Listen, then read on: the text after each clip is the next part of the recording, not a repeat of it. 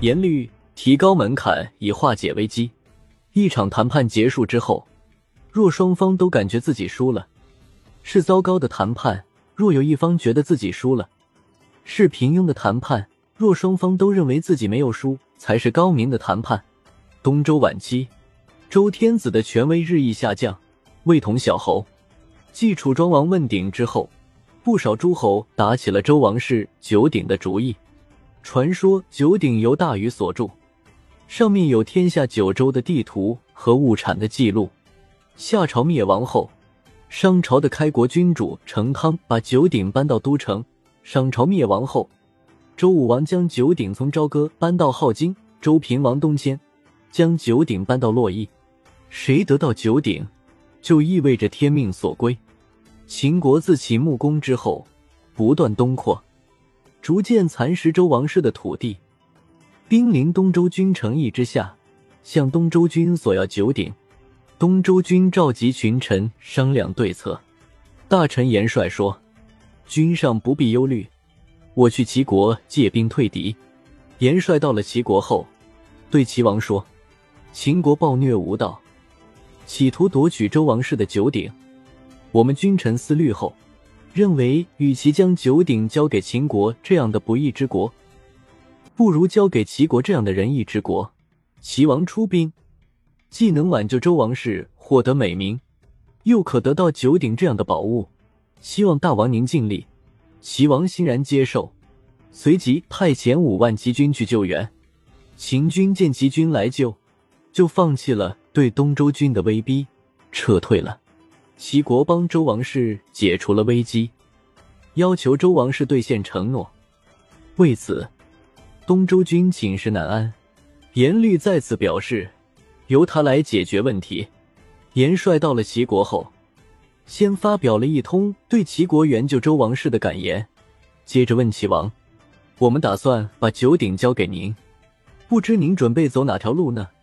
齐王说：“我准备借到梁国。”即魏国，因其都城在大梁，故名。严律回禀说：“恐怕不行。梁国君臣早就想夺取九鼎，他们在灰台和少海等地方谋划了很久。九鼎一旦进入梁国领土，恐怕您就不可得了。”齐王说：“那我改到楚国。”严律说：“这恐怕也行不通。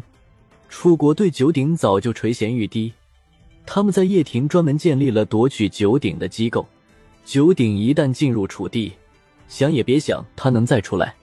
齐王说：“那我怎样才能把九鼎搬到齐国来呢？请先生指教。”严律说：“这个我早就替大王您思虑过了。九鼎是国家重器，不是装醋和酱的瓶瓶罐罐，拎着就走了。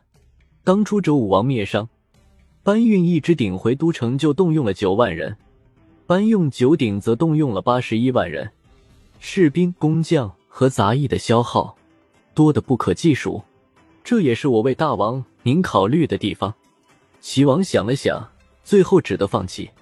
古人云：“名不正，则言不顺。”齐国一旦获得九鼎，就有了天命这个号令。齐王当然迫切的想得到九鼎。但是严律却不断提高搬运九鼎的门槛，大大增加搬运成本，使齐王知难而退。齐王很清楚，九鼎只是一种象征，不需要动用那么多人马搬运。但是齐和东周故地不接壤，搬运九鼎必须向他国借道，这势必会遭到他国的反对，甚至是为他人做嫁衣裳。周王室虽已极为衰微，但是还没到彻底消亡的时候。齐王只能放弃。在这个过程中，严律巧妙的采用提高门槛的办法，使得齐王意识到办成这件事几乎没有可行性。平王东迁后，诸侯日渐崛起，直接管理的地盘越来越小。即便如此，周王室仍然持续了五百多年。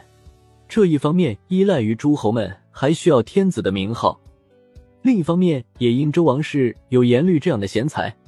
严帅料事于未行之先，一席话挽救国家于水火，堪称团体中的话术天才。